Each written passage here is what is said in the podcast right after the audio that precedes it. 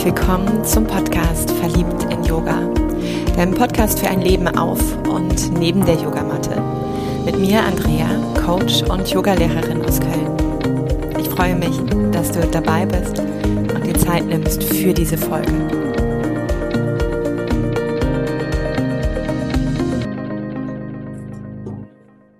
freue mich heute, eine ganz wundervolle Frau an meiner Seite zu haben. Und es ist Sophie Muller. Vielleicht kennst du sie auf Instagram. Und es geht heute um das große Thema Aufstellung und Aufstellungsarbeit. Doch bevor ich jetzt das Wort erstmal übergebe, so zwei, drei Sätze, warum Sophie? Weil Aufstellen tun ja jetzt auch in Köln eine ganze Menge oder oder. Sophie kenne ich aus so einer Idee von meiner Frau heraus, unser Studio einmal auch unterzuvermieten. Die zwei kannten sich halt vorher schon. Und dann war Sophie plötzlich bei uns, hat uns danach auch angeschrieben. Ich habe sie irgendwie ganz kurz gesehen und hatte so dieses Gefühl, und vielleicht kennst du das, wenn du Menschen begegnest, wo du das Gefühl hast, dich verbindet schon etwas. Es verbinden die Themen, es verbindet die Art und Weise des Denkens auch wenn die Stadt eine ganz andere ist und man sich vorher und nachher gar nicht groß begegnet ist, aber es ist so ein Energiefaden von oh, eine nette, ja, mag ich. und als ich für diesen Podcast mir wirklich Gedanken gemacht habe, wie kann ich dieses Thema Aufstellungsarbeit mal aus dieser Ecke von Verschwurbelt, von Podest, von da gehe ich nicht ran oder das ist nichts für mich, dir näher bringen, ist sie mir sofort eingefallen. Und deshalb ein herzliches Willkommen und einen großen Dank an dich, Sophie, dass du heute an meiner Seite bist. Und ich würde dir direkt das Wort geben, einmal dich ein bisschen vorzustellen, alles, was wichtig ist, hier kurz, lang, wie du magst, zu benennen. Danke dir, Andrea. Danke für dieses wirklich schöne Intro und die Einladung. Ja, es war tatsächlich, ich erinnere mich wie gestern dran. Und Tanja sagte auch immer, du musst mit meiner Frau sprechen. Du musst mit meiner Frau sprechen. Ihr beiden. Und ich so, ja, ja. Also wirklich, äh, es war wirklich gerade so, als hätte ich bei euch im Studio gesessen, als du erzähltest. Ja, vielen Schön. Dank dafür. Und danke auch für die Einladung. Ich freue mich total.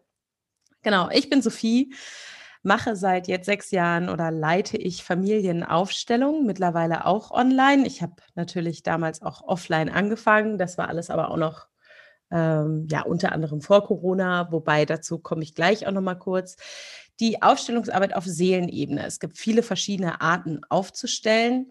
Hm, viele arbeiten mit dem Kopf, ich arbeite eher mehr wirklich mit den Bildern und mit den Gefühlen. Und ich glaube, das ist schon die erste Sache, die mich von vielen anderen unterscheidet ähm, weil ich für mich selber, und da steckt keine Wertung drin gegenüber anderen Kolleginnen, einfach herausgefunden habe, dass die Arbeit äh, mit Bildern und mit den Gefühlen, die auftreten dürfen, ohne dass wir sie groß zerreden müssen, einfach die wirksame ist. Für mich. In meiner Erfahrung, und ich bin wirklich so ein Kopfmensch und ich erinnere mich an meine erste Aufstellung, die ich mal gemacht habe, und ich wollte alles verstehen und alles durchdenken und ich wollte alles irgendwie greifen. Und ähm, das heißt, ich weiß, wo ich herkomme und das ist auch ein bisschen meine Geschichte. Und ähm, da kommen wir vielleicht gleich noch drauf, wie ich zum Aufstellen gekommen bin. Ähm, aber ich wollte eigentlich immer alles verstehen. Und so kam ich dann aber auf diese Aufstellungsarbeit auf der Seelenebene, so nennen wir das einfach, weil die Seele Bilder braucht und der Kopf eben Worte. Aufstellungsarbeit, ähm, ja, ist ein wirklich spannendes Tool, und ich äh, freue mich auf die Folge und alle Fragen, die du mir gleich stellen wirst. Ähm, Blockaden, die wirklich tief liegen, ans, also sichtbar zu machen, sage ich immer. Es ist ein bisschen wie das Internet. Keiner hat es je gesehen, aber alle benutzen es. Und genauso ist es ja mit diesen Blockaden. Wir fühlen die irgendwie und sie hindern uns manchmal auch am Leben, aber, aber wir haben sie noch nie gesehen. Und das machen wir in der Arbeit. Wir machen die einfach sichtbar. Ich danke dir da auch schon fürs Erklären, was dein Ansatz ist. Finde ich super spannend, weil es ist, wenn ich erstmal liest man Aufstellung und dann landet man irgendwo vielleicht und man ist bei diesem gleichen Kopfmensch. Und auch da wieder ohne Wertung, denn ähm, ich finde eben auch, ich bin, ich komme aus diesem kopflastigen, ich liebe es, die Dinge zu begreifen und sie schützen mich ganz oft eben auch davor, nicht ins Fühlen zu gehen. Und das war so lange meine Herkunft und finde es total spannend, dass du sagst, wir gehen in die Gefühle, was mit dem Yin-Yoga beispielsweise ja auch genau mein Ansatz ist, rein in diesen Gefühlspool und mal gucken, was ich fühlen darf. Deshalb mhm. super spannend. Für mich, damit wir da erstmal vielleicht so ein bisschen Aufklärung schaffen, was ist Aufstellung? Ähm, weil hört sich jetzt erstmal auch abstrakt an. Ja, was ist Aufstellung? Puh, ähm, ich versuche es immer, ich habe mir über die Jahre angeeignet, das zu versuchen, so ganz einfach zu erklären. Am Ende leite ich aber immer mit dem Satz ein, es ist ganz schwer zu erklären und man muss es erleben. Und das ist auch das, was ich jedem, der zuhört, heute mitgeben möchte, mal die Erfahrung zu machen, sowas zu erleben. Ähm, Aufstellungsarbeit ist die Möglichkeit, oder anders angefangen. Wir gehen davon aus, die Menschen, die im System arbeiten, dass alles in unserer Familie, also unsere Familie ein eigenes System ist, sage ich immer. Genauso ist aber zum Beispiel der Körper ein ganz eigenes System oder auch eine Firma auch ein ganz eigenes System. Ich bleibe aber mal bei der Familie, weil das natürlich am anschaulichsten ist zum Zuhören. Jeder hat die Familie und in dieser Familie sind Dinge passiert, ähm, wie zum Beispiel Krieg, Flucht, Vertreibung, verlorene Kinder, Menschen, die unsittliche Dinge gemacht haben. Nehmen wir mal an, irgendwie es gab vielleicht einen Missbrauch, nehmen wir an, es gab irgendwie den Onkel, der, äh, der gewalttätig war und irgendwas gemacht hat, der ausgeschlossen wird aus der Familie. Ein System strebt aber immer danach, dass alle dazugehören dürfen, frei von Wertung. Und deswegen ist mir das auch ganz wichtig in der Arbeit. Wir arbeiten immer urteilsfrei und bewertungsfrei. Alles darf gesehen werden. Ich vergleiche das immer, kennst du diese Cartoons, wenn man so von draußen kommt, so, ich habe immer so ein bisschen Gargamel und die Schlümpfe im Kopf, so von draußen kommt so Gargamel und klopft noch gegen die Tür und dann kommt mein Arm durch und mein Bein und die Schlümpfe versuchen so mit aller Kraft diese Tür zuzuhalten. Aber es kommt immer mal was raus. Und genauso ist es ein bisschen in der Familie. Das heißt, das System strebt danach, vollständig zu sein. Und ähm, und ist es aber ganz oft nicht, weil wir dürfen ja auch nicht vergessen, wir kommen aus einer Generation des Überlebens. Also unsere mhm. Eltern waren noch im Überlebensmodus, wir sind im Lebensmodus oder dürfen in den Lebensmodus kommen. Aber dazu zählt eben auch, dass alles gesehen und gefühlt werden darf. Alte, ich sag mal, Verletzungen und Traumatisierungen gelöst werden dürfen oder zurückgegeben würden, werden. Dazu sage ich gleich noch was, wie das passiert. Mhm.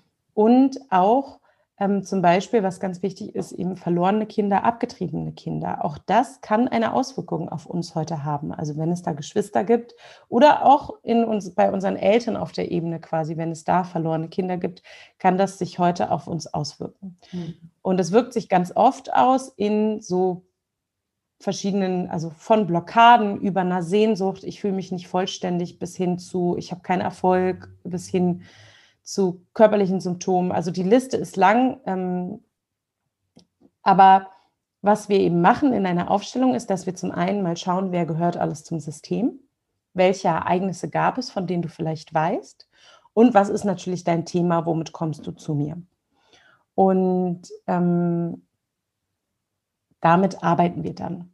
Warum Kinder manchmal Dinge übernehmen, die nicht zu ihnen gehören, ist mir noch ganz wichtig zu sagen, weil das natürlich viele nicht verstehen. Viele sagen dann, ja, aber was habe ich denn damit zu tun, dass meine Großeltern dieses und jenes erlebt haben? Was habe ich denn, also so, da müssen wir in, in zwei verschiedene äh, Ebenen gucken. Das eine ist die Bindungstheorie natürlich. Ähm, Kinder kommen zur Welt und brauchen Bindung. Also das ähm, Nervensystem ist einfach nicht ausgereift. Wir brauchen diese Bindung, um zu überleben. Sonst überleben wir einfach nicht. Das heißt aber auch, dass Kinder wie ein Schwamm alles aufsaugen. Wenn jetzt deine Mutter schwer traumatisiert ist, weil ihre Mutter schwer traumatisiert ist oder was auch immer passiert, dann übernimmst du einen Teil des Traumas. Zum einen, weil du deine Mutter entlasten möchtest, weil diejenigen, die Kinder haben oder viel mit Kindern zu tun haben, Kinder sind halt pure Liebe. Die, die wollen alle entlasten, die wollen helfen, die sind aufmerksam, die wollen einfach die wollen da sein und so übernehmen wir eben unterbewusst schon als kleine Kinder Pakete, die aber zu uns gar nicht gehören.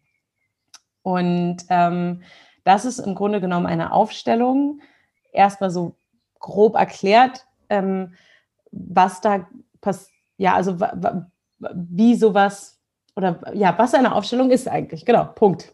So.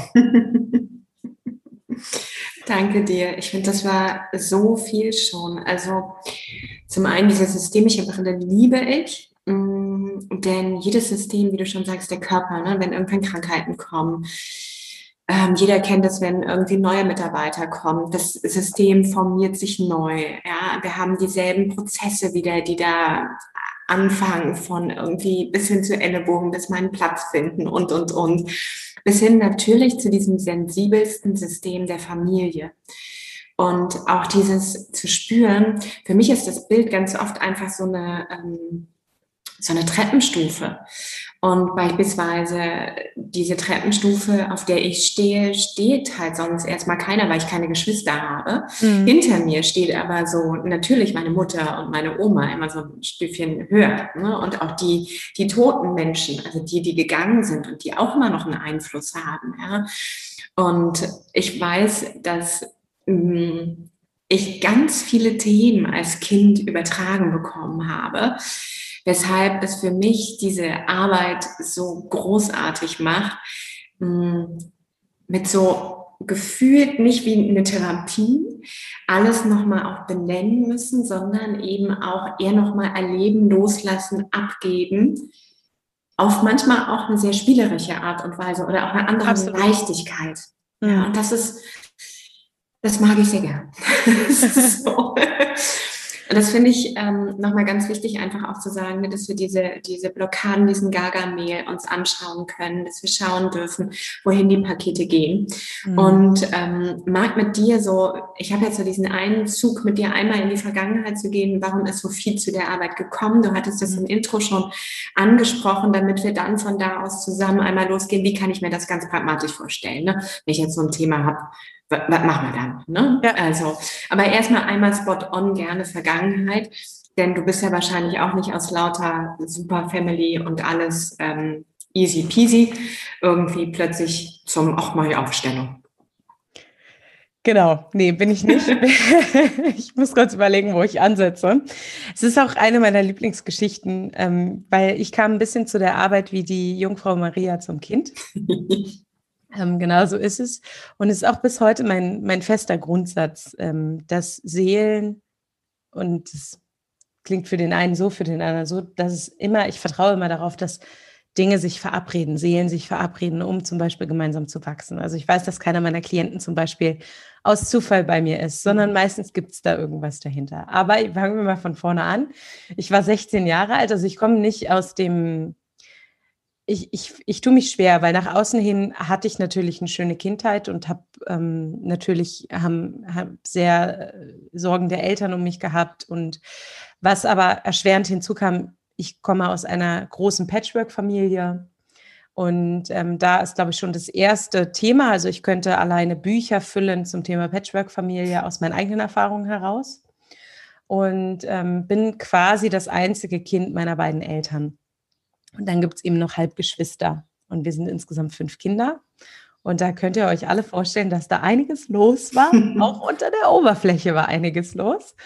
Und ähm, ja, ich habe da schon irgendwie früh gemerkt, dass ich ziemlich viel trage, was, was ich trage. Ich konnte damals jetzt noch nicht sehen, dass das nicht meins ist oder so. Aber was ich gemacht habe, ich habe 98 und jetzt könnt ihr alle mal rechnen, angefangen Tagebuch zu schreiben, weil ich nicht mehr wusste, wohin mit diesen ganzen mhm. Gedanken. Und, ähm, und für mich war damals, also für mich gab es damals zwei Grundsätze. Und die sind beide durch die Aufstellungsarbeit wirklich revidiert worden und zwar um, also einmal wirklich rundherum. Der eine Grundsatz war, wenn ich es verstanden habe und weiß, woher etwas kommt, wird es sich auflösen. Hm. Das war wirklich, davon war ich, da habe ich Tagebücher voll mit. Also da kann ich dir äh, Einträge zeigen, also der Wahnsinn. Hm. Und das zweite war, ähm, jeder Mensch ist frei. Und für mich war das immer so, okay, also ich habe ein Problem mit meinem Vater, dann gucke ich, woher kommt er, ich habe verstanden, woher er kommt, ich habe seine Geschichte verstanden, ich habe sein Problem verstanden, also habe ich auch mein Problem verstanden, also ist es jetzt weg. Dass mhm. dem natürlich nicht so war, kann ich vermutlich jedem erzählen und jeder wird gerade vielleicht lachen, nicken oder sagen, boah, krass, ich bin genauso. Ja, so war ich eben auch. Und ich habe das wirklich nicht verstanden und ich bin daran fast verzweifelt, dass ich immer nicht verstanden habe, dass Dinge sich nicht lösen, obwohl ich sie verstanden habe. Und ähm, mit 16 gab es den Moment, und ich kann es dir gar nicht genau sagen, ich hatte eine ähm, beste Freundin zu dem Zeitpunkt, deren Mutter schon immer sich einfach auch für andere Themen interessiert hat, Yoga gemacht hat und getan hat und gemacht hat. Und die waren damals bei einer Familienaufstellung und ich weiß noch, ich stand am Schlachtensee hier in Berlin und, ähm, und sie kam zurück und ich meinte, und wie war's? Und ihr Satz war genau der Satz, den ich auch allen sage, das musst du selber erleben. Und ab da war für mich klar, ich möchte das machen. Ich kann dir gar nicht sagen, warum. Ich habe zu dem Zeitpunkt noch keine eigene Familienaufstellung erlebt. Ich wusste gar nicht, was das ist. Also ich wusste einfach nicht, was das ist. Ich wusste, da geht es halt um Familie. Und dann dachte ich, okay, dann ähm, ist, also ich wusste aber, das werde ich eines Tages tun. Naja, und dann kam das Leben dazwischen und ähm, ich habe Entscheidungen getroffen, die gut und wichtig waren. Natürlich auch erstmal so den kommerziellen Weg zu gehen, der, der quasi sich gut anhört, auch für meine Eltern und, ähm, und in dem Zuge eben ähm, viele Erfahrungen gemacht, bin ursprünglich ins Marketing gegangen, ähm, komme also daher vor vielen, vielen Jahren und habe dann mich gelangweilt und hatte schon immer so ein Faible für Systeme. Also ich fand den Körper einfach zum Beispiel schon immer spannend und habe dann gesagt, okay, dann werde ich halt jetzt Fitnesstrainerin, mhm. einfach um, weil ich das so spannend finde, wie, der, wie das Körpersystem funktioniert. Auch ist ja auch ein ganz eigenes System. Dann habe ich aber immer gemerkt, irgendwie es reicht mir nicht. Und irgendwann habe ich mich erinnert, ähm, weil eine andere Freundin diese Ausbildung anfing. Und dann war der Bann gebrochen und ich war, ach stimmt, das wollte ich ja machen. Also es war wirklich wie weg und dann war so, stimmt, das war ja, das wollte ich ja machen. Das war 2012. Und dann hat es noch ein paar Jahre gedauert, bis ich das realisieren konnte, weil dann natürlich auch finanziell Geschichten drin standen oder drin steckten, die ähm, ich klären musste. Und hier auch das Spannende, meine allererste Aufstellung, die ich erlebt habe dann, war nämlich zum Thema Geld, weil ich nie Geld hatte. Obwohl ich immer viel gearbeitet habe, hatte ich nie Geld. Und ich dachte, und wirklich meine Freunde auch schon so, Sophie, das ist doch nicht normal bei dir, weil ich habe ja jetzt auch nicht im Luxus gelebt oder so. Also ich bin, ich habe wirklich mir den, also ich, man kann sagen, ich habe sieben Tage die Woche gearbeitet, teilweise wirklich zehn bis 14 Stunden jeden Tag. Und, ähm, und ich hatte trotzdem nie Geld und ich habe aber auch verdient. Und wenn ich dann mal Geld angespart hatte, dann konntest du dir sicher sein, ist irgendetwas passiert, dass es mir genommen wurde so, so, Andrea, so Geschichten, wo selbst meine Freunde sagen, Sophie, also sorry, das ist ja alles nicht mehr normal. Also ich kenne keinen Menschen, bei dem das so ist. Ich gebe dir ein Beispiel. Ich hatte Geld gespart für einen Urlaub. Ich wollte endlich in Urlaub fahren, ja. Nach London sollte ich fliegen. Bin ich dann auch. Ich parke nie falsch, weil ich immer sage, das Geld ist mir zu schade. Ne? Also ich parke nie im Halteverbot oder so. Ich denke, ja. das ist mir einfach zu schade. Das ist mein Geld, das, das gebe ich dafür nicht aus. So 300 Euro für einen Abschleppdienst ist mir einfach zu viel Geld möchte ich nicht ausgeben.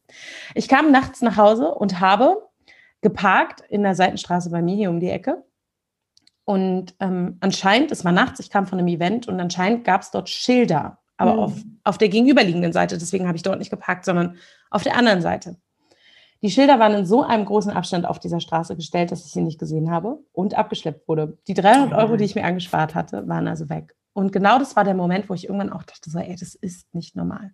Und dann habe ich eine Aufstellung erlebt und dann war für mich erst recht klar, das ist es. Weil ich dann zum ersten Mal verstanden habe und gefühlt habe, dass ich Dinge so viel verstehen kann, wie ich will, wenn die Seelenebene oder die Ebene darunter nicht hinterherkommt oder das Problem dort nicht gelöst ist, dann kann ich noch so viel verstehen, wie ich möchte bei manchen Themen reicht es nicht nur zu verstehen, sondern da müssen wir wirklich ran und gucken, was im System eigentlich los ist.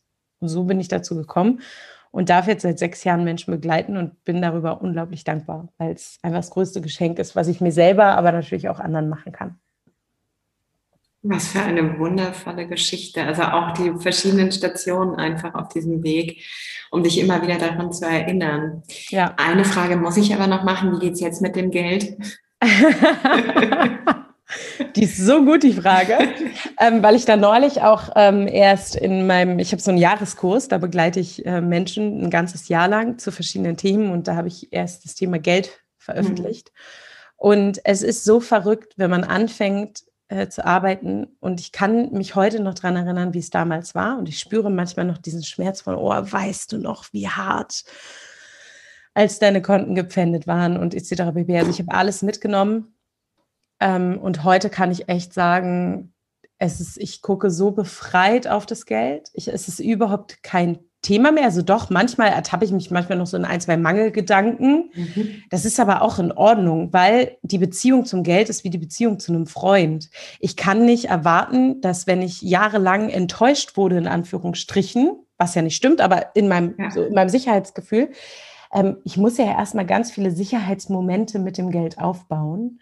Und da bin ich dran und es läuft mittlerweile äh, wirklich gut. Aber, und das ist auch der entscheidende Punkt, weil ich die Themen dahinter, das war nicht nur das Geldthema, sondern auch das Thema Fülle.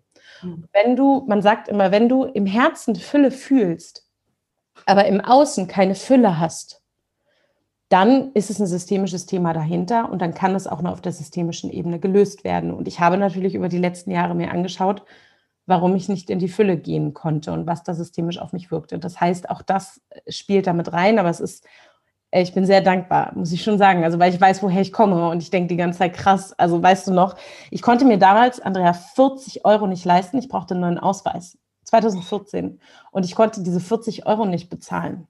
Und ich weiß noch, wie ich bei meinen Eltern am Tisch saß und ich habe gearbeitet wie ein wirklich, also wie brutal. Und, äh, und ich konnte diese 40 Euro nicht bezahlen. Wahnsinn. Und heute äh, ist halt 40, also klar, die Wertschätzung dahinter ist da. Ja. Ich weiß, dass 40 Euro viel Geld ist ähm, für, für einige, aber ich weiß halt auch, dass es heute für mich nicht mehr aktuell zumindest nicht das Thema ist, worüber ich sage. Ja. Danke dir fürs Teilen. Ich finde, also wenn wir den Exkurs einmal vielleicht auch schließen, ich finde dieses Geldthema eh ähm, etwas, was ganz viele haben. Und da steckt eben ganz viel oft dahinter. Ne, das, das zeigt sich dann über das Geld. Es ist ganz oft dieses Mangel-Fülle-Denken, auf welche Glaubenssätze die Eltern mit, mit Geld hatten, wie man da Geld auch erfahren hat welche Energie, ob Geld immer weg sein muss. Also da, da steckt ja super viel, da stecken ja auch ganze Disziplinen hinter, ne? ja. hinter diesem ganzen Geld-Mindset und ähm, super spannend. Ja. Und Darf ich eine Sache kurz noch dazu sagen, ähm, weil du das gerade ansprichst? Das Geld-Mindset ist, ist so wichtig. Genauso wichtig ist aber auch die systemische Ebene zum Beispiel. Also es gibt drei Ebenen, auf denen wir gucken müssen. Wenn ein Problem auf der Mindset-Ebene entstanden ist, dann kann ich das auf der Mindset-Ebene lösen. Zum ja. Beispiel über eine Glaubenssatzarbeit. Wenn ich aber seit einem Jahr Glaubenssatzarbeit mache und denke, das Geld wächst auf Bäumen und ich habe die Fülle gefressen, aber nichts tut sich, dann kann man davon ausgehen, zum Beispiel, es ist ein systemisches Thema. Also da muss man immer vorsichtig ja. sein, dass eben das Thema kann immer nur auf der jeweiligen Ebene gelöst werden. Danke dir dafür nochmal. Weil ich glaube, diese, diese Ebene, auf der du wirkst, ist für viele einfach nicht so bewusst. Ja. Und es nämlich genauso, wie ich jetzt quasi auch gerade diesen Fehler, also dieses Setting nochmal so aufgegriffen habe, es wird ständig nur vom Mindset gesprochen. Ja. Und ich finde, ich meine, das ist in unserer Gesellschaft perfektioniert. Wir können super viel mit dem Kopf durchdringen. Und die Glaubenssatzarbeit ist auch eine schöne Arbeit, wenn sie im Kopf stattfindet. Also irgendwo müssen wir ja auch mal starten. Aber auch da wenn ich merke, ich bleibe der Hamster im Hamsterrad ne, und das Thema füllt sich nicht, also es gibt gar keine Lösung, es verändert sich nicht, dann muss ich nochmal auf einer anderen Ebene gucken, weil dann scheine ich da nicht wirksam zu werden, dann hängt es tiefer oder hängt es anders. Ne? Absolut. Also, ja, hm. super spannend. Ich könnte da jetzt noch mal fast eine ganze Stunde, also und länger mit dir quatschen. Ja. Ähm, shifte aber trotzdem noch mal, weil jetzt haben wir so viel über Aufstellung gehört und auch ganz Verschiedenes, ne? also von, von verlorenen Kindern, über seinen Platz einnehmen, über ähm, das Geldthema, über die Fülle, über. Wie läuft es denn ab? Also ich kenne beispielsweise vor allem die Arbeit mit Menschen, also mit mhm. echten Stellvertretern und habe das in meiner Coaching-Ausbildung erfahren. Du sagst ja aber auch, du machst es ja eben auch online. Da habe ich ja jetzt hier Corona-mäßig bedingt jetzt auch nicht die Hütte voller Menschen, wo du sagst, ne, mhm. Heinz, geh mal hinten rechts in die Ecke. Ähm, also wie läuft es ab? Welche Wege oder was lebst du da auch? Das fände ich super spannend. Ja, gerne. Ähm, genau. Und da fange ich wirklich ganz am Anfang an. Ein Mensch kommt zu mir und sagt, ich habe ein Thema XY. Äh, wie können wir miteinander arbeiten? Wir sprechen miteinander natürlich. Ich erkläre die Arbeit, so wie ich sie euch jetzt auch erklären werde.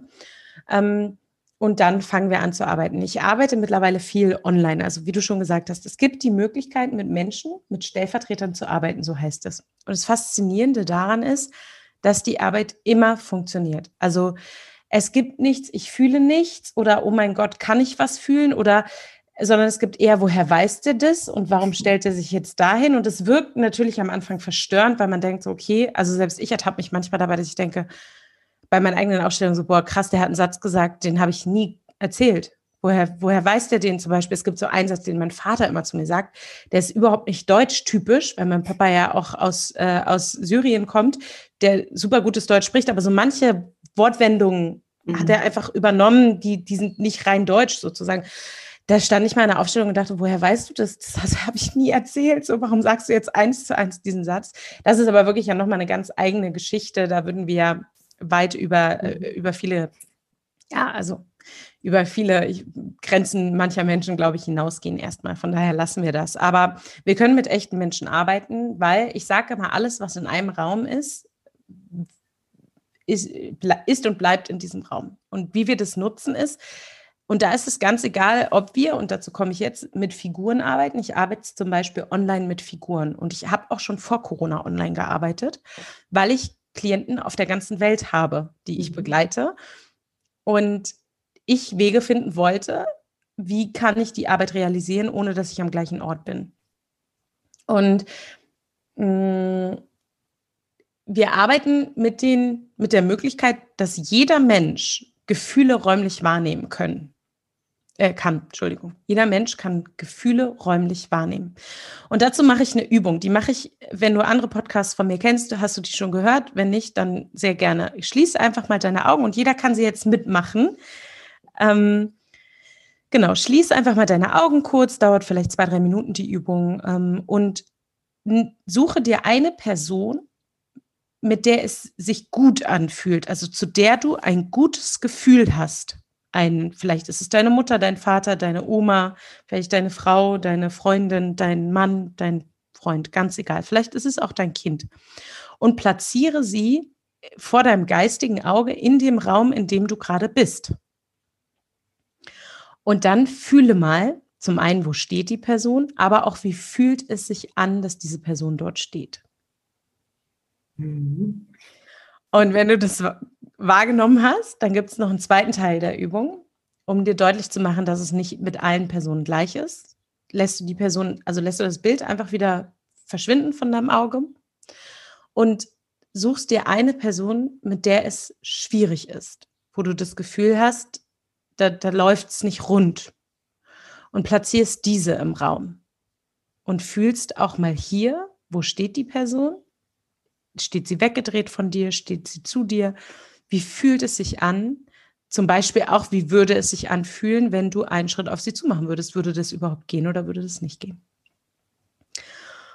Und dann darf auch dieses Bild wieder verschwinden, dahin, wo es hergekommen ist. Und dann kannst du einfach die Augen wieder aufmachen und einfach mal wahrnehmen und ähm, was da gerade passiert ist. Und vielleicht hast du ja Lust, ich weiß es nicht, Andrea, deine Erfahrungen zu teilen. Ähm, ja, Super gern.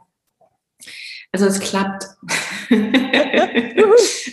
Glück gehabt. Vielleicht das vorweg. Puh, und das unabgesprochen. Ja. Ähm, ich finde, genau diese Vorstellung, dass das erste Bild jemand ganz an meiner Herzensseite, ganz wohlig, ganz warm, ähm, so ein Gefühl von, oh, ja, so dieses. Und das andere einfach im selben Raum, aber mir gegenüber, einen ganzen Bereich entfernt, verschränkte Arme. Also ich sehe meistens dann auch so, so einzelne Aspekte ja, gut. und ähm, merke aber auch, dass es, als du gesagt hast, kannst du einen Schritt näher gehen, ähm, da wird mir übel. Mhm. Also da reagiert mein Körper. Und das finde ich ist super spannend, weil egal hm. wen man sich ja jetzt reinsetzen könnte,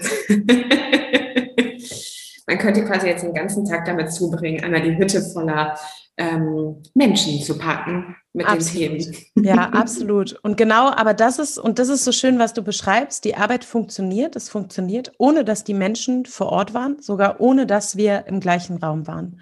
Und genauso arbeite ich. Ich arbeite eben mittlerweile, ähm, wenn ich im Einzelsetting bin, häufig mit Figuren. Ähm, Figuren, das sind Playmobil-Figuren. Ich habe mich für Playmobil entschieden, weil ich finde, die bringen schon so einen eigenen Charakter mit. Also wird zum Beispiel jetzt ganz klassisch, also wirklich ein völliges Bananebeispiel für die böse Stiefmutter in Anführungsstrichen, die böse Königin ausgesucht Und ich weiß nicht, also so, da, da, da kann man schon reinfühlen, was, was ist da eigentlich? Ja. Mich fragen manchmal meine Klienten auch, ob das wichtig ist, wen sie auswählen. Sage ich, nee, nee, such einfach aus. so mal aus dem Nähkästchen geplaudert, das haben die meisten eh wieder vergessen, bis sie zu mir kommen, ähm, weil die dann so aufgeregt sind. Und dann so, aber das ist ja, darum geht's ja auch gar nicht. Es geht ja darum, einfach wahrzunehmen, dass diese Figuren, ich sage immer, wir rücken nicht nur irgendwelche Figuren, sondern wir bleiben immer in dieser geistigen Haltung von, die Menschen sind jetzt mit mir im Raum, auch wenn mhm. es nur in Anführungsstrichen Figuren sind, weil ein, ich sage immer, alle Seelen, die wir hinstellen, sind auch da. Und genauso arbeiten wir. Wir stellen die erstmal hin. Ich fange immer damit an, als allererstes, dass ich natürlich einen Stammbaum aufmale. Das ist ganz, ganz wichtig. Und auch hier immer wieder eine Einladung, wenn ihr könnt, fragt eure Eltern, fragt eure Großeltern, ähm, bringt Dinge in Erfahrung. Es ist so, so wichtig. Dinge in Erfahrung zu bringen über die eigene Familie kann wirklich helfen, nämlich mhm. dem Kopf dann auch in so einer Aufstellung. Das mache ich nicht für mich. Natürlich ist es manchmal spannend zu wissen, was hat eine Familie erlebt. Aber für deinen Kopf ist es wichtig, manchmal Dinge auch einordnen zu können, ja. gerade bei dieser Arbeit eben. Und ähm, dann malen wir diesen Stammbaum auf und dann zeige ich immer erstmal mit den Figuren, wer gehört denn eigentlich alles zur Familie. So fängt jede Sitzung an. Die, die zum ersten Mal zu mir kommen. Einfach weil ich zeigen möchte, schau mal, die gehören alle dazu. Und dann machen wir auch schon eine erste Übung und ich zeige zum Beispiel weil ja die häufigste Angst ist, dass die Menschen nicht fühlen können. Mhm. Und die bestätigt sich aber in 99 Prozent der Fällen nicht. Das heißt, ich mache dann aber da auch nochmal eine Übung zum Fühlen, mhm. dass die das wirklich wahrnehmen können, dass sie dem auch vertrauen können, was sie da fühlen. Ja. Und dann fangen wir an. Und dann stellt der Klient die Figuren so hin, wie es sich für ihn richtig anfühlt. Und genau das Gleiche kann man jetzt natürlich übertragen auf die Arbeit mit echten Stellvertretern. Es ist ganz egal, ob ja. der Klient oder die Klientin Figuren stellt oder eben echte Menschen. Und dann schauen wir da erstmal rauf und gucken, wie ist es denn eigentlich? Was sieht man da? Wie fühlt sich das vor allen Dingen an? Und das ist schon ganz spannend, weil da geht es dann wirklich, also da sind wir schon mittendrin. Ähm, und da kommen dann Gefühle hoch wie, oh mein Gott, ich gucke darauf, ich kriege Atemnot oder mir wird ganz schwer um die Brust oder oh, ich kriege Kopfschmerzen. Ich hatte diese Woche vor allen Dingen, also letzte Woche, unglaublich viele Klienten mit körperlichen Symptomen während der Aufstellung, die alle danach wieder weg waren, aber im Prozess einfach mal hochkamen. Ja. Und dann fangen wir an, die ersten Lösungsschritte zu gehen und zu gucken, okay, was wirkt denn da eigentlich? Und gehört es dir oder hast du das vielleicht übernommen? Und dann fangen wir eben an, Stück für Stück uns, ich sag mal so, meistens machen wir so zwei, drei, manchmal auch vier große Seelenbewegungen, so nennt sich das. Ähm, und ja, die geht der Klient dann. Manchmal gibt es auch Lösungssätze, die er sagen darf. Die poste ich auch regelmäßig auf Instagram, dass ich mal so die Menschen mitnehme und sage, hey, das kannst du tun auch. Ähm, das sind zum Beispiel so Sachen wie dein Päckchen ist mir zu groß, ich gebe es wieder zurück, mhm. ne, wenn man fühlt, dass man eine Last trägt, die nicht seine ist und so weiter. Also so, und wenn das Bild dann am Ende stimmig ist, rund ist, wenn der Klient und die Klientin das Gefühl haben und ich auch, hier ist so eine Ruhe, das ist wie so eine, das ist, wie, wie beschreibe ich das? Das ist wie so ein langes Ausatmen. So ein und wenn wir da angekommen sind, beim letzten, dann ähm, lassen wir die Sitzung für den Tag sein.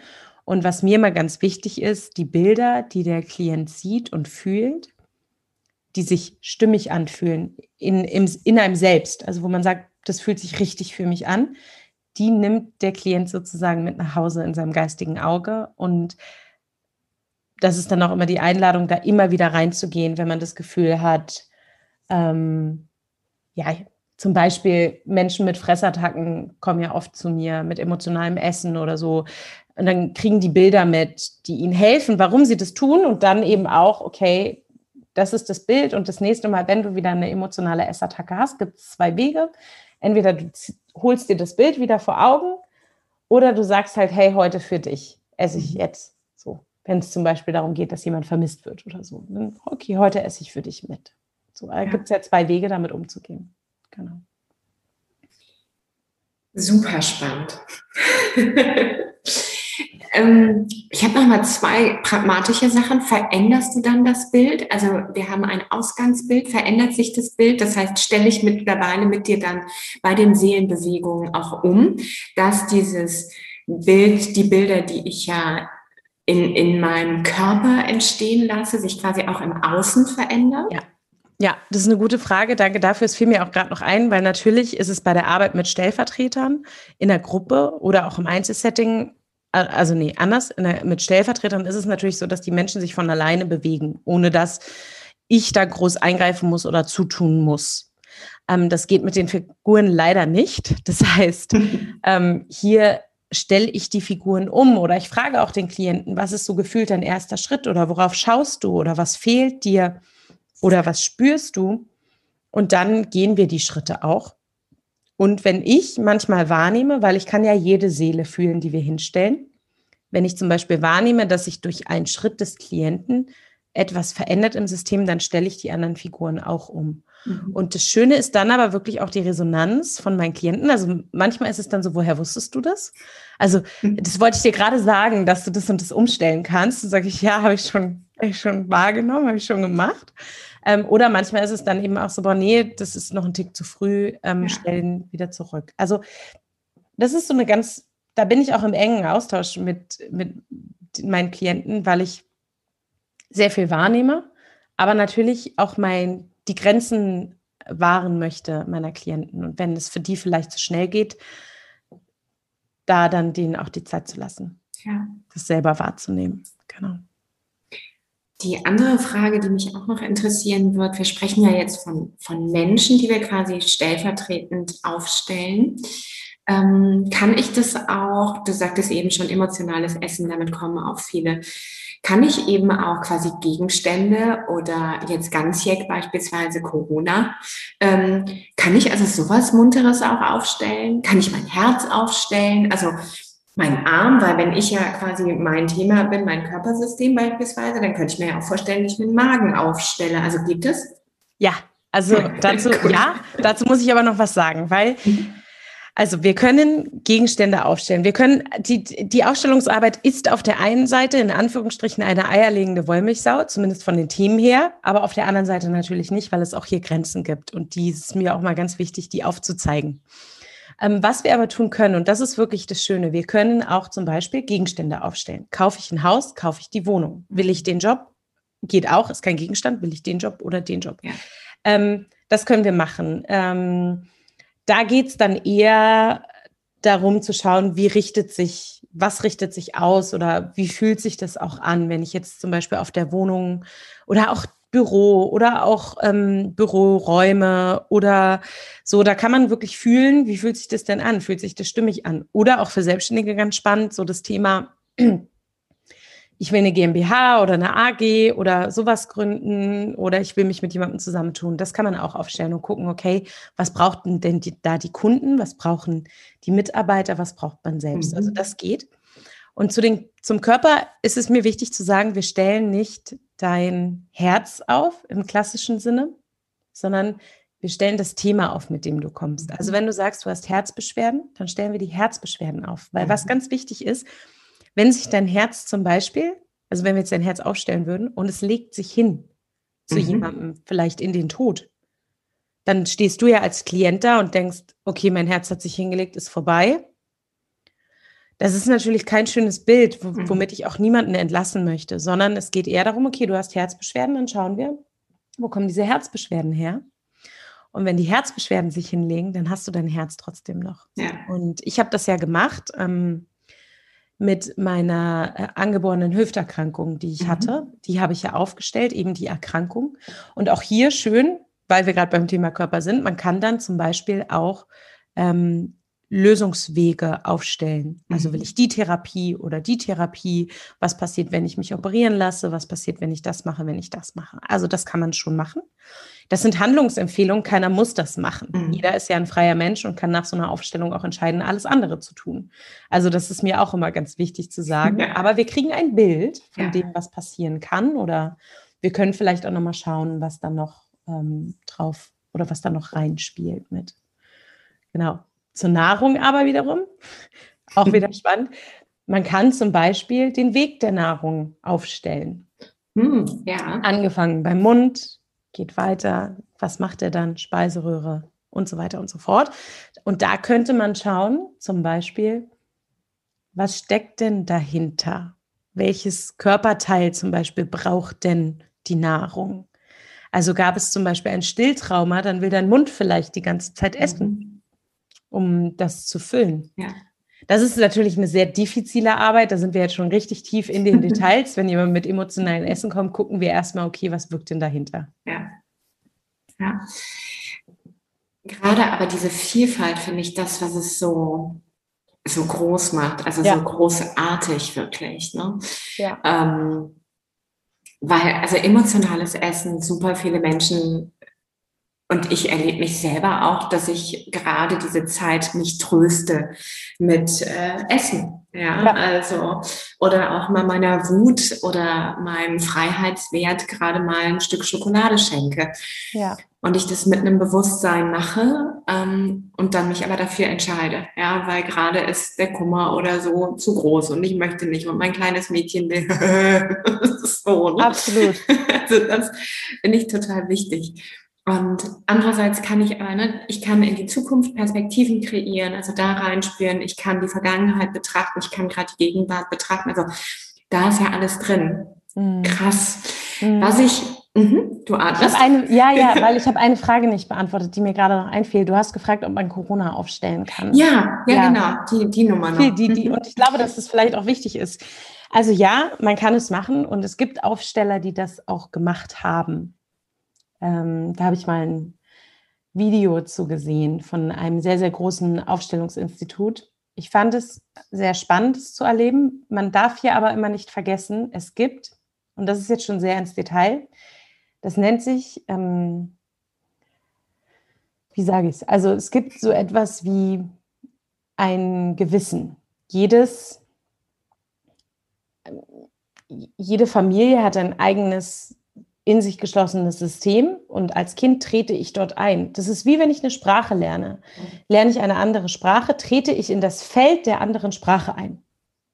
Ziehe ich in eine andere Kultur, trete ich in das Feld der anderen Kultur ein. Natürlich habe ich trotzdem aber immer noch mein Familiensystem. Und trotzdem gibt es dann, und jetzt kommen wir, glaube ich, das ist jetzt, glaube ich, die beste Erklärung. So gut habe ich es noch nie erklärt, hoffe ich. Sag es mir bitte. Aber dann kommen wir, wenn ich jetzt zum Beispiel wirklich in eine andere Kultur gehe, dann habe ich einmal mein Familiensystem was ich mitbringe. Und die Kultur hat aber darüber hingehend ein eigenes System, dem ich mich anbinde. Zum Beispiel eine Religion, der kann ich mich anbinden, da erfahre ich Bindung. Das ist auch eine, ein, ein anderes Feld, das ich betrete. Und da muss man einfach nur verstehen, wenn ich jetzt Corona aufstelle, dann stelle ich das nicht in meinem Familiensystem auf, sondern dann stelle ich das im kollektiven Feld auf. Und da sage ich, dann nehme ich Abstand von, weil ich glaube, jeder Mensch tut schon ganz viel, wenn er seine eigene, oder ich jetzt für mich einfach, jeder Mensch tut ganz viel, wenn er seine eigenen Themen aufstellt. Da haben wir viel gewonnen. Ja. Gerade jetzt während Corona habe ich das auch so erlebt, ähm, dass das sehr viel wert ist, wenn man selber sich seine Themen anschaut und wir nicht aufs Große und Ganze gucken weil es einfach auch andere Gesetzmäßigkeiten gibt in so einem kollektiven Feld, mhm. sage ich mal, in das, was die Masse wahrnimmt, um das mal so einfach ja. zu erklären. Und da möchte ich persönlich aktuell einfach nicht rein, aber es gibt Aussteller, die das machen. Ja. Hast du mega erklärt. Ich fand das Danke. total nachvollziehbar mit dem Gewissen und auch mit ne, Beispiel nochmal Religion oder Sprache. Ja. Ja, danke dir. Fand ich super spannend. Danke. Danke. Hm switche ich gerade nochmal zurück, weil das ist etwas, was, wenn, wenn ich Aufstellungsarbeit hier im, im Coaching auch nutze, ganz oft eben gefragt wird, auch vorher. Ähm, wir können ja auch mit Menschen beispielsweise arbeiten, die eben nicht mehr hier lebendig sind. Ja, also du hattest eben Onkel angesprochen, der vielleicht, keine Ahnung, schon längst tot ist, aber immer noch so Fäden zieht, ja, oder wo immer noch Menschen drunter leiden, weil er haben nicht aufgeräumt. Also diese eigene innere Arbeit. Mhm was passiert, wenn ich also mir vorstelle, ich habe jetzt dieses Bild, ich habe auch diese Bilder. Für mich ist es ganz oft so, wenn ich aufgestellt habe, verändert sich mein System. Dabei habe ich gerade am Anfang, weil da ich sag mal so, meine Family, also hätte ich da was erzählt, das hätte sehr merkwürdig geklungen. so, Mama, ich habe dich aufgestellt und da kam und dann, also ich weiß nicht, wollte ich jetzt auch nicht unbedingt. Ne? Ich habe da manchmal Herotz und Wasser geheult auch. Mhm. Aber wie verändert es? Also wie passiert dann doch was? Es passiert ja was. ja. Wie? Hm. Also, okay. Lass mich mal nachdenken, wie ich das sage. Hm. Ich sage immer, wir können die Vergangenheit verändern. Weil die Arbeit, die wir machen im System, verändert auch die Vergangenheit. Hm. Wenn wir jetzt wirklich ganz tief in dieses ganze Seelenthema reingehen, dann und man davon ausgeht, dass der Mensch eine Seele hat, die vielleicht auch danach weiter existiert. Nehmen wir das jetzt mal so an, dass so der Körper zerfällt. Es gibt dazu ganz unzählig viele Bücher von wirklich krassen Professoren, Ärzten, Psychiatern äh, und so weiter. Also das äh, ist, ist ein super spannendes Feld, wenn man da einsteigen möchte. Und die brauchen vielleicht noch was, diese Seelen. Dann sind die noch nicht ganz gegangen und der Geist ist immer noch ein bisschen lebendig. Wir können in der Ausstellungsarbeit sehen, wenn du heute etwas änderst in deinem System und du kommst in sechs Wochen wieder zu mir, können wir manchmal sehen, dass du da schon gearbeitet hast. Zum Beispiel, wenn eine, nehmen wir mal, bleiben wir mal bei der Mutterlinie, wir haben die Oma, die Mutter, beide sind vielleicht verstorben und dann kommst du und man konnte in der ersten Aufstellung sehen, dass die Mutter nicht zu ihrer Mutter konnte. Und dann wurde da vielleicht ein bisschen was gelöst. Und in der nächsten Aufstellung, ohne dass ich das vielleicht weiß, weil du bei einem anderen Aufsteller warst, kann man aber sehen, da ist schon was passiert, weil die Mutter, weil die Mutter vielleicht zu ihrer Mutter konnte. Wie das Ganze funktioniert, da gibt es ähm, viele wissenschaftlich, auch wissenschaftliche Bücher ähm, zu. Wir nennen das die Arbeit im Feld, weil man davon ausgeht, dass es ein, bei uns heißt es halt morphogenetisches Feld, ein, ein, ein, ein Feld gibt, was jeden Menschen umgibt ohne dass wir das sehen können. Mhm. Und da sind eben all diese Seelen, sage ich mal, zu Hause, die dann, wenn du heute was bearbeitest, sich verändern. Ich vergleiche das immer mit einem Zahnrad. Wenn du ein Zahnrad bist und du ein zweites Zahnrad hast und vielleicht ist dein Zahnrad gerade blockiert und es geht ja dann auch so die weiter hoch, dann gibt es ja noch mehr Zahnräder und du änderst vielleicht eine Blockade, eine Sache dann läuft dein Zahnrad wieder und die anderen Zahnräder laufen auch wieder mit. Mhm. So vergleiche ich das immer. Und das ist, glaube ich, die einfachste Erklärung, wenn wir weg vom Feld wollen, wozu es auch Versuche gibt und so weiter und auch medizinisch, wie wird eben zum Beispiel, ähm, wie werden Krankheiten übertragen oder wie werden eben auch Traumata übertragen, gibt es ja ganz eigene Versuchsreihen zu. Ähm, aber so erkläre ich das, dass eben, wenn ich eine Stellschraube ändere, sich wirklich das Ganze System ändern kann, ohne dass die Person dabei gewesen sein muss. Meine Familie war noch nie bei einer, bei einer Aufstellung, mhm. keine, Einz kein einziger. Im Gegenteil, die sagen immer, das ist interessant, was ich da mache. So. Interessant. Interessant, ja. Ja, aber was mir aufgefallen ist, und das ist ja das Schöne, und da kann ich ja wirklich aus meiner eigenen Erfahrung berichten, klar kann ich auch von vielen Klienten berichten, aber ich finde, so aus der eigenen Perspektive ist es auch schöner, weil ich da von meinen Erlebnissen spreche. Es hat sich so viel geändert. Ist mir gestern erst wieder aufgefallen, als ich da war, so die Verbindung zu meinem Papa zum Beispiel auch, wie, wie, wie rein sie geworden ist und das erlebe ich als großes Geschenk, weil ich mich freue, dass er noch lebt, nachdem er vor ein paar Jahren fast gestorben wäre. Mhm. Dann diese Erfahrung zu haben, dass wir nochmal so rein gemeinsam durchs Leben gehen können für ein paar Jahre, ist für mich einfach eine schöne Erfahrung, sehr heilsam einfach auch. Ja. Und dafür war er noch nie bei einer Aufstellung. Ja, und das finde ich diesen riesen Gewinn daran, dass wir, wenn wir uns selber eben bewegen, also Mm, dieses eigene innere Aufräumen zu lassen. Ja, ja also den, die inneren Räume wirklich wieder freiräumen, dass da Platz ist, dass das mir entspricht, dass ich es mag, dass ich mich da zu Hause fühlen kann. Ja. Dann passiert auch unausgesprochen im System etwas wie dieses Zahnrad, was sich beginnt, weil ich mich neu drehe, wieder ja. drehe, anders drehe, in einer ja. anderen Farbe drehe, keine Ahnung was, ne? dreht sich das System mit und auch da passiert Veränderung. Mhm. Ja, und was so wichtig ist, äh, ähm, gestern schrieb jemand auf Instagram unter so einem Muttertagspost so, meine Mutter hat keinen Frieden verdient und keine Dankbarkeit und gar nichts. Und ich weiß, es gibt ganz viele Menschen, dem stimmen das zu. Da habe ich geschrieben, wow, du hast erstmal mein tiefes Mitgefühl, also für das, was du erlebt hast. Ähm, aber am Ende des Tages geht es ja erstmal in erster Linie kommen die Klienten ja nicht wegen dem Frieden ihrer Mutter zu mir, sondern die kommen ja wegen ihrem eigenen Frieden zu ja. mir. Also die sagen, boah, ich merke, ich kann mich, und das ist eben das Spannende, ich kann den Kontakt abbrechen, ich kann dieses machen, ich kann jenes machen. Die Mutter kann schon seit zehn Jahren tot sein und trotzdem spüre ich in mir, dass da irgendetwas ist. Die kommen ja zu mir wegen sich selbst. Und das ist doch das Schöne, dass durch diese Arbeit den Menschen, sage ich immer, ein Stück weit ihr Leben zurückgeschenkt wird und auch eine Leichtigkeit im Herzen entstehen darf, ohne dass alle gleich anwesend müssen. Aber es ist doch ein netter Nebeneffekt, dass sich bei den anderen auch was tut. Ja. Und selbst wenn sich bei den anderen nichts tun sollte, weil dafür gibt es ja keinen Garant, aber alleine, dass du nach so einer Sitzung nach Hause gehen kannst und sagen kannst, boah, hu, ich habe einmal ganz lange ausgeatmet, ist doch ein, das, also ist doch dein Leben, ist doch ja. das größte Geschenk, was du dir selber machen kannst. Dieses wirklich, ja, nicht müde zu werden, finde ich, den Themen zu begegnen. Und da ist Aufstellung einfach ein Riesengeschenk. Ja, das stimmt. Mhm. Ich bin ja total neugierig, weil ich schon finde, dass diese Corona-Nummer, äh, du hast es ganz kurz eben auch schon angesprochen, ich finde gerade sensibilisiert es nochmal ganz auf der individuellen Ebene oder Seelenebene, die eigenen Themen zu betrachten. Ich kenne auch einige, die so ein bisschen auf der Flucht und der Ablenkung sind, okay, aber ich kenne nochmal mehr als vorher, also vor diesem ganzen C-Ding, dass die Lust daran besteht, innerlich aufzuräumen. Mhm. Ähm, und wird einfach so ein bisschen, falls du aus dem Nähkästchen plaudern magst, also fände ich total spannend, welche Themen sich gerade vielleicht auch bei dir in den Aufstellungen häufen. Mhm.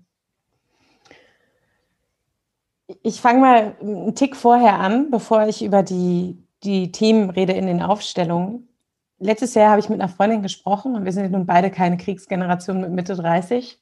Und wir haben wirklich telefoniert und es war so, boah, es fühlt sich wie Krieg an. Ja, fühlt sich wie Krieg an. Stimmt, ist ja wie Krieg draußen. Und dann saßen wir beide so da so, oh, wir waren gar nicht im Krieg. Stimmt, wir waren ja gar nicht im Krieg. Upsi, vergessen, so gefühlt. Ja? Jetzt. Aber genau das ist nämlich passiert. Und das war so spannend für ein kollektives, jetzt sind wir wieder für ein kollektives Feld. Wir kaufen Nudeln und Klopapier. Nicht, weil der Mensch dachte, oh mein Gott, morgen gibt es kein Toilettenpapier mehr, es gibt Wasserhähne, es gibt Waschlappen, es gibt alles andere. Wenn wir eh zu Hause rumhängen, brauchen wir auch eigentlich kein Toilettenpapier. Aber dieses Kriegstrauma, was Deutschland so beherrscht, immer noch, auch bis mhm. heute, hat die Menschen wie in so einen Taumel verfallen lassen. In so ein, ich sage mal, wenn du in die Traumaarbeit guckst, ja wirklich in so ein, okay, was brauche ich, was brauche ich, um zu überleben. Mhm. Und das fand ich schon mal systemisch betrachtet sehr spannend. Und ich gucke ja auch auf dieses ganze System in Deutschland sehr systemisch. Das ist mir halt auch wichtig, weil ich da natürlich meine eigenen Schlüsse draus ziehe.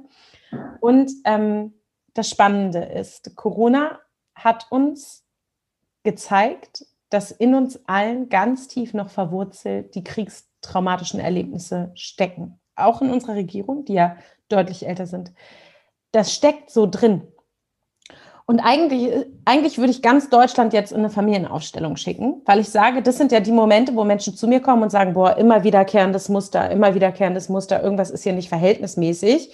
Da muss ich mir eine Aufstellung buchen, weil vermutlich ich alles andere schon probiert habe und es funktioniert nicht. Und genau das ist so spannend, weil eigentlich würde ich jetzt zu Deutschland sagen, schaut mal, hier ist ein wiederkehrendes Muster.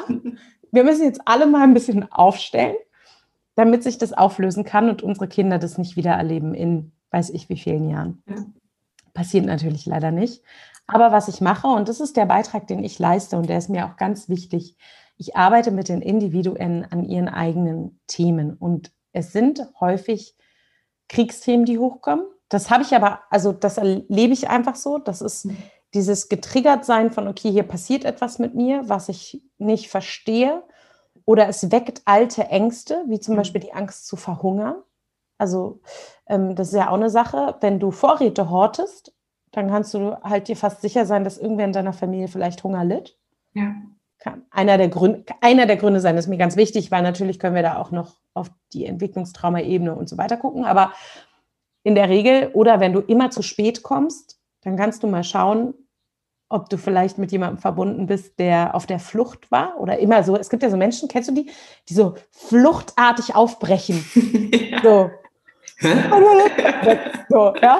Alles zusammengepackt, fertig. Und da kannst du eigentlich fast sicher sein, dass du eine Person im System findest, die auf der Flucht war. Und das sind so Dinge, die ich in meiner Praxis äh, täglich erlebe. Ähm, diese, ja, wirklich dieses, diese Kriegsgeschichten, die aufgearbeitet werden. Und was auch sehr häufig kommt, ist dieses Gefühl, ähm, was Menschen mitbringen. Sie kommen ja nicht immer mit konkreten Themen, manchmal kommen sie auch mit Gefühlen. Dieses Gefühl nach einer Sehnsucht nicht vollständig zu sein, mhm. eine Sehnsucht zu haben, die die sie in sich tragen, die sie nicht deuten können, unvollständig zu sein oder sowas in die Richtung. Aber also das sind, glaube ich, so die großen Themen, die kommen. Und dazwischen gibt es eben wirklich alles andere auch. Also von eben Eltern, die einfach ihre Kinder an, ihre, an die Grenzen stoßen mit ihren Kindern. Ähm, sicherlich natürlich auch, weil die Situation draußen ist, wie sie ist, aber weil sie auch spüren, okay, da ist eigentlich noch was viel Größeres dahinter, was ich mir anschauen möchte.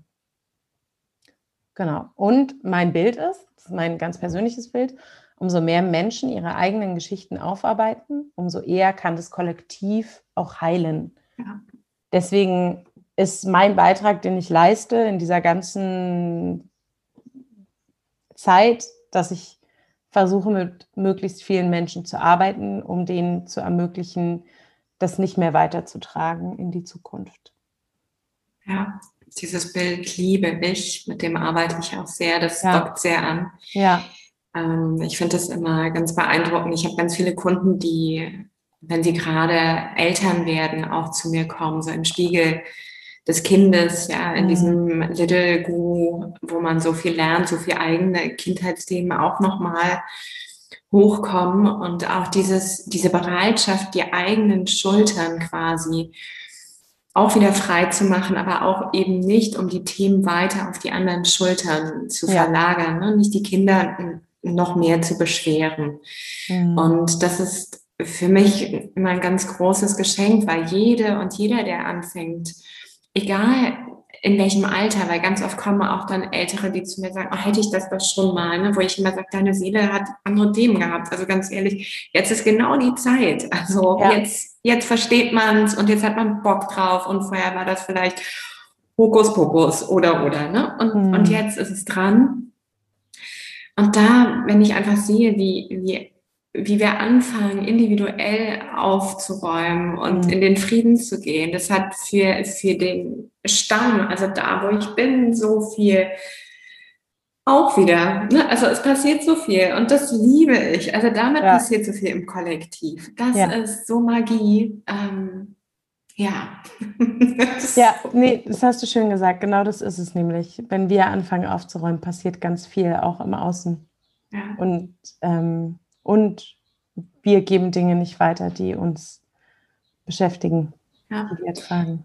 Ich danke dir da sehr auch nochmal für dieses Kriegsbild. Ähm, das ist so etwas, was gerade auch bei mir ganz persönlich nochmal mit Blick auf meine Oma, Oma und Demenz und diese Wohnung auflösen und mhm. auch viele diese Schwarz-Weiß-Fotos, auch aus der Kriegszeit dann, ne, wo ich auch merke, boah, da ist auch so viel noch unaufgelöst, auch bei ihr. Und mhm was jetzt in dieser Demenz eben dann auch für Gedanken nach oben kommen. Das sind sehr viele Kriegsbilder. Ja. Das ist unglaublich spannend, wie nah das dann auch wieder ist. Ne? Wo, ja. wo, du hast es eben gesagt, wir waren ja gar nicht im Krieg.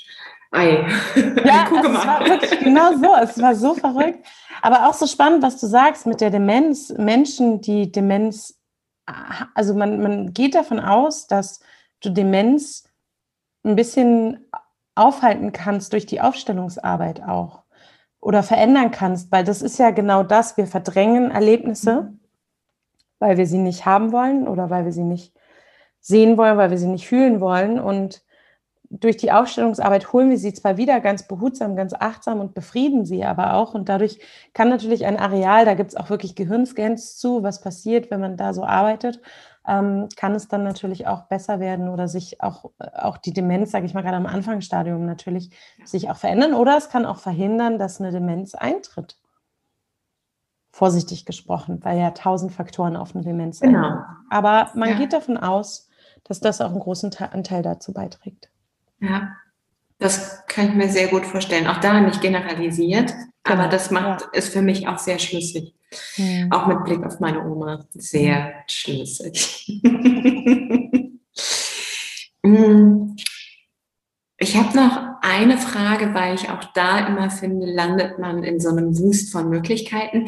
Hast du ad hoc irgendwie eine Buchempfehlung, irgendetwas, wo man sagt, da gibt es was. Sonst auf jeden Fall packen wir es in den Show Notes, wenn du sagst, ne, ich suche da noch mal was raus. Ich finde es halt, man findet ja tausend Sachen und ähm, wie, wie eben schon mit dem Einstieg, ne, Mindset und Seelenebene. Ja, ja. Was, was äh, berührt mich mehr? Wo will ich jetzt ran? Kopf ja. oder Seele? Ja. ja, und das ja auch schon, das finde ich ja in so einem Aufstellungsbuch, da denke ich mir, okay, geht um Aufstellung. Cool, wird schon. Ich habe einige schöne Bücher. Zwei davon kann ich dir mal nennen. Das eine ist von meiner Lehrerin. Das heißt, sie beschreibt auch die Arbeit, wie ich sie auch anleite. Und ähm, sie unterlegt das auch mit E-Mails von ihren Klientinnen. Und meine Lehrerin hat einfach auch eine über 20-jährige äh, Aufsteller-Expertise ähm, und hat natürlich sehr, sehr, sehr viel mehr gesehen und gefühlt und wahrgenommen. Und das Buch heißt Im Herzen frei von mhm. Dr. Renate Wirth. Ein unglaublich schönes Buch, weil sie sehr wirklich, sie fängt wirklich beim Urschleim, sage ich mal, an, ein mhm. Stück weit und ähm, geht dann die Vater, Mutter, Paarbeziehung, also geht dann da so darauf ein und unterlegt es auch immer mit Beispielen. Und das zweite Buch, ähm, ich komme gerade nicht auf den Titel, können wir in die Shownotes packen. Perfekt, das machen wir. Da findet ihr das. Wie finde ich dich? Mich findest du.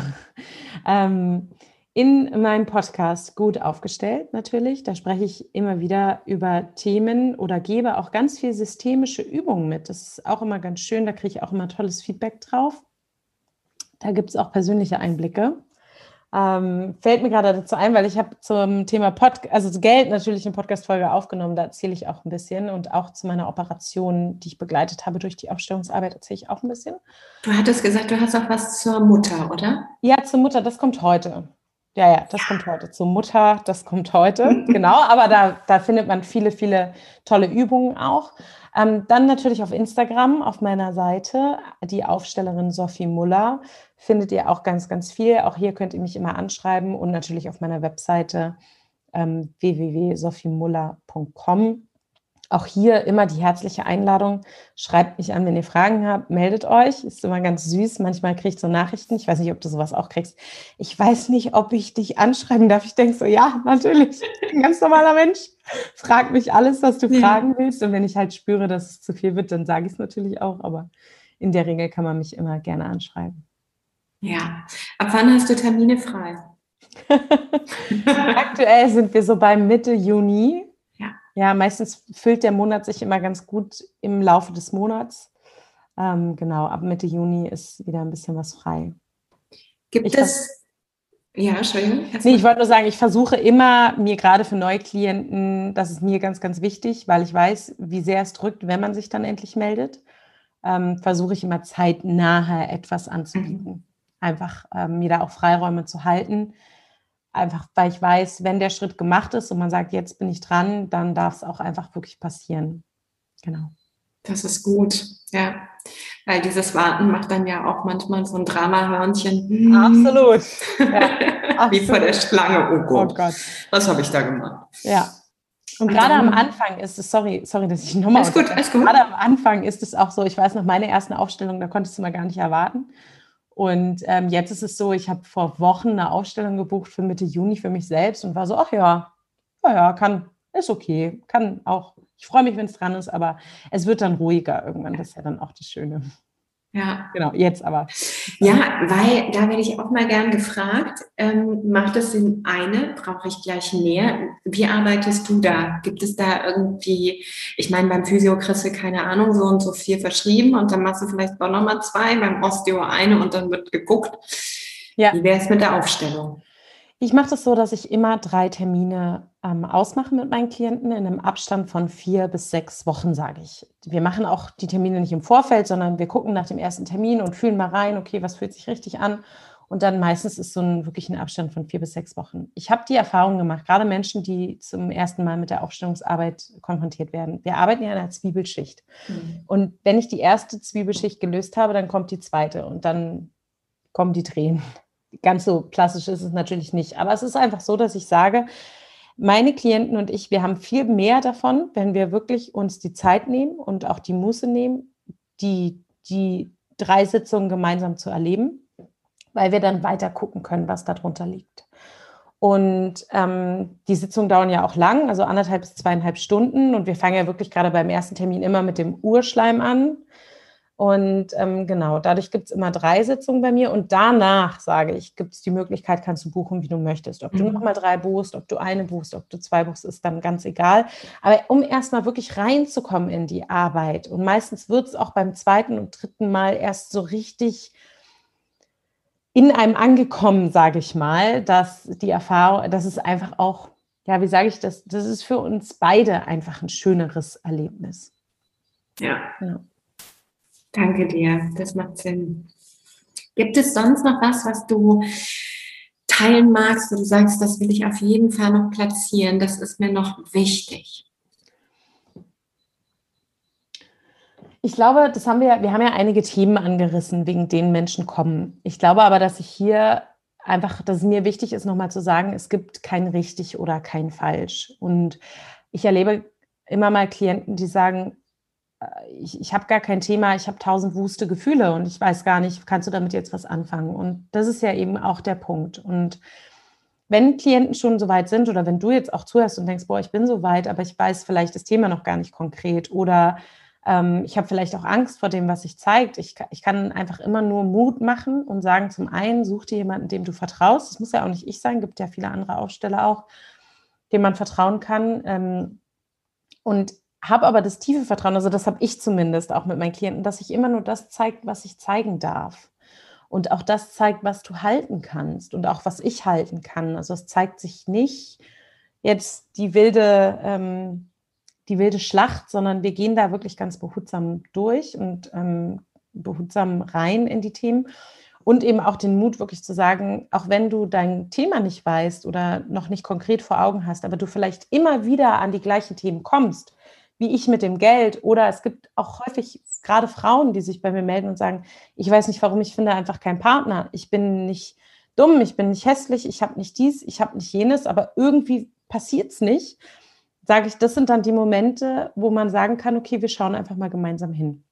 Und da möchte ich immer wieder Mut machen, ähm, dass es sich für sich selbst lohnt, für wirklich die Leichtigkeit im Leben, die danach eintreten kann oder zu spüren, dass es immer ein Stückchen leichter werden kann durch die Arbeit und zwar fürs eigene Leben und ähm, ja, und es sich wirklich auch lohnt. Ich danke dir für die Erinnerung. Gerne. Ja, und mag da auch gar nicht mehr irgendwas noch dran kleben. Ich finde, das war eine Punktlandung. Danke. Sophie, ein Riesendank an dich nach Berlin für deine Zeit, für deine Worte, für das Teilen deiner Arbeit. Und ich würde mich unglaublich freuen, wenn sich die, der ein oder andere angesprochen fühlt. Ja, dass er sich bei dir meldet, dass da der Juni gefüllt wird und dass einfach die Bereitschaft da ist, an sich selbst zu arbeiten. Ein riesengroßes Geschenk. Danke. Deine